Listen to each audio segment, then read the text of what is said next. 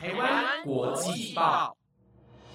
，The Taiwan Times 制作播出，值得您关注的国际新闻节目。欢迎收听台湾国际报，我是威婷，马上带大家关心今天一月十七号的国际新闻重点。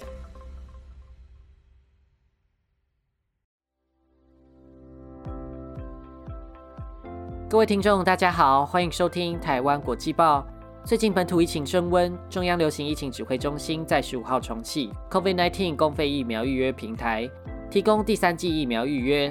第二时期将在十八号，也就是明天上午十点开放分流预约，到一月二十二号十二点截止。平台将提供十一月七号前已完整接种两剂 COVID-19 疫苗、间隔满十二周且年满十八岁以上的民众预约追加剂。预计的施打时程在一月二十四号到一月三十号。符合施打资格的听众朋友们要记得去预约哦。那今天的新闻将会带您关注。马利临时军政府违反承诺推迟民主选举，遭到西非经济共同体和欧盟制裁。全球疫苗不平等问题，三十六国接种率低于百分之十。美国德州科学家研发首个无专利的新冠疫苗，以及美国参议员推出新法案，要降低对中国的稀土依赖。更多的详细新闻内容将在节目中告诉您。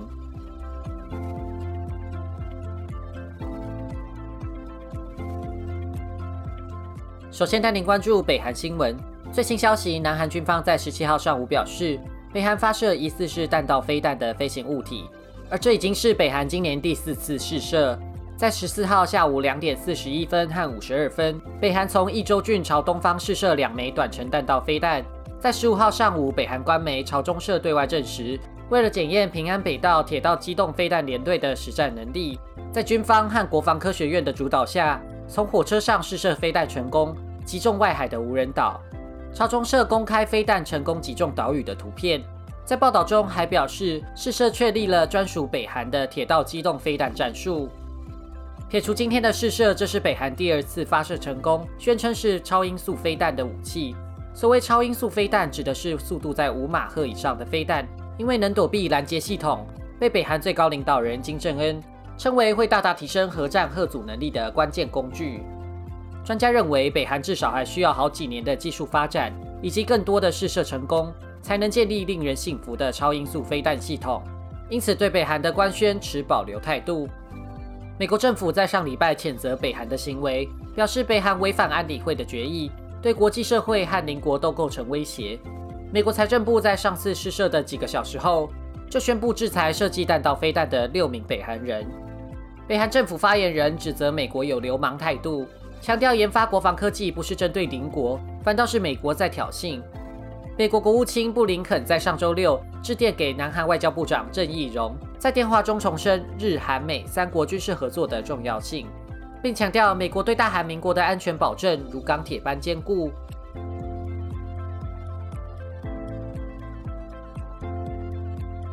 接着带您关注政治新闻：马利代理总统戈伊塔因为推迟民主选举，使得马利相继遭到西非经济共同体和欧盟制裁。军方领导人戈伊塔在二零二零年八月推翻马利前总统凯塔领导的文人政府，由前国防部长恩多接任临时总统。戈伊塔则担任副总统。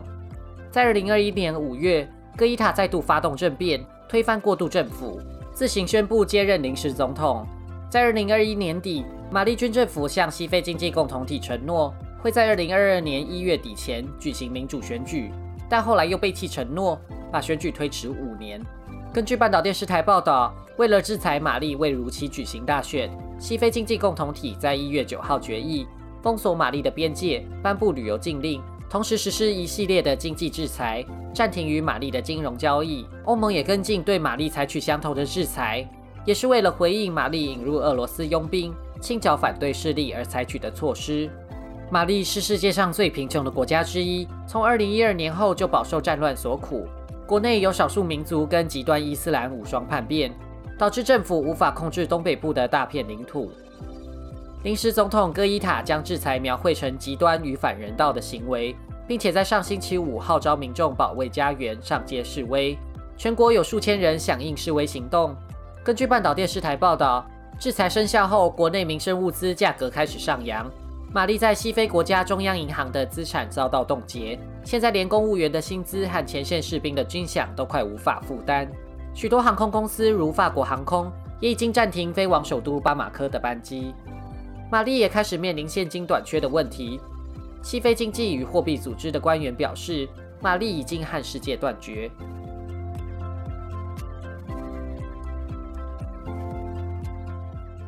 接着带您关心疫情新闻。台湾最近开始大规模施打第三剂疫苗，有些西方国家则是已经开始或是正在考虑施打第四剂。在有大型施打计划的国家里，疫苗供货充足，登记施打容易，走进诊所或是百货公司就可以接种。不过，并不是全世界都有这样的福利。根据美国公共广播报道统计，目前还有三十六个国家疫苗覆盖率在百分之十以下，几乎都是非洲国家。代表风险最高的医疗人员和老年人几乎都尚未接种。而相比之下，即便是接种比较晚起步的台湾，接种率也已经超过七成。南非倡议团体的马萨表示，非洲大陆上许多国家的施打停滞不前，起初最大的问题是供货问题。不过最近情况改变了，捐赠和订购的疫苗开始抵达非洲国家，却又面临另一个难题：供货往往断断续续，又尝试不受欢迎的厂牌，或是剩下很短的效期，使得各国根本无法规划全国的施打计划。另一方面，在接种率低落的国家，关于疫苗的阴谋论甚嚣尘上。就算疫苗真的来了，也不容易说服民众接种。另外，许多开发中国家的医疗资源短缺也是接种率低落的成因之一。世界卫生组织免疫剂疫苗部主任欧布莱恩表示，许多国家的医疗体系在疫情之前就已经相当困顿。针对疫苗，有些国家缺乏 mRNA 疫苗需要的冷链建设，有些国家缺乏针筒，这些都需要财务上的援助。最后，还有在战乱跟动荡中的也门、阿富汗等国家，希望接种疫苗的民众可能需要横越战火，才能到有提供接种的医院。面临食物短缺、居无定所的情况下，恐怕疫情也不是人民最担心的事，造成接种率停滞不前。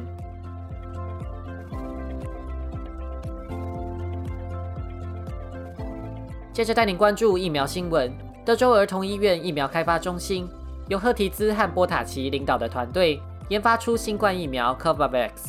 自居为全球的新冠疫苗，是为了消弭全球的疫苗不平等，促进公平分配而开发的疫苗，兼具可大规模生产、低成本的特性。最重要的是无专利的 COVID-19 疫苗。Covax 是一种新型的次单位重组蛋白疫苗，与 Novavax 和国内的高端疫苗采取一样的技术，也是多国早已经具备的技术，更有助于高效率、低成本的生产疫苗。另外，保存方式只需要常规的冷藏设备即可，不像 mRNA 疫苗需要极低温的冷链技术。由于当初政府单位并不看好 Covax，所以研发资金主要依赖私人投资者捐助的七百万美元进行开发。临床试验资料尚未公布，但根据德州儿童医院疫苗开发中心表示，疫苗对于原始新冠病毒株有超过九成的保护力。而对于 Delta 变异株则有超过八成的保护力，针对 Omicron 变异株的保护力仍在试验当中。印度的制药公司 Biological E 已经量产一亿五千万剂，预计在今年二月开始每个月制造一亿剂，在二零二二年底达到十亿剂。Covax 也在去年十二月底获得印度的紧急使用授权，目前技术已经转移到印度、孟加拉、印度尼西亚、波扎纳等国。波塔奇希望他的计划可以鼓励其他的研究者效仿，为其他疾病也提供价格合理、容易取得的疫苗。他表示：“我们必须打破经济投报率挂帅的典范，转而重视工位上的成果。”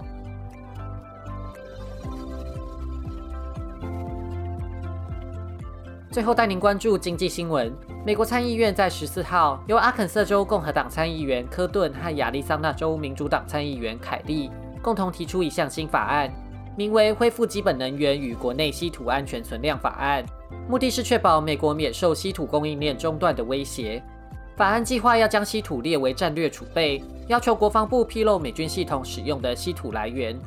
而且国防部承包商要在二零二六年前停止从中国购买稀土。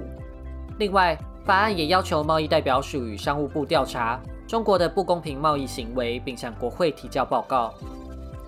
科顿在声明中表示。中国掌控着全球的稀土供应，稀土被用在电池到战斗机等许多领域。希望新法案能结束美国在稀土开采和加工方面对中国的依赖。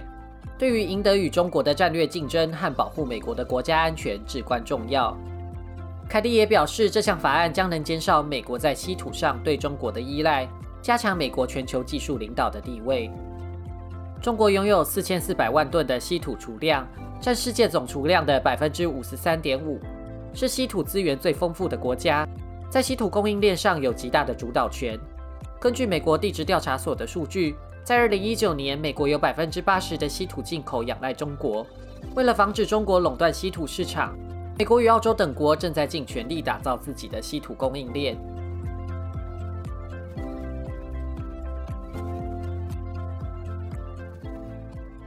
这是我在台湾国际报主持的倒数第二集，下礼拜就是我最后一周主持每日新闻。谢谢各位听众的陪伴与支持。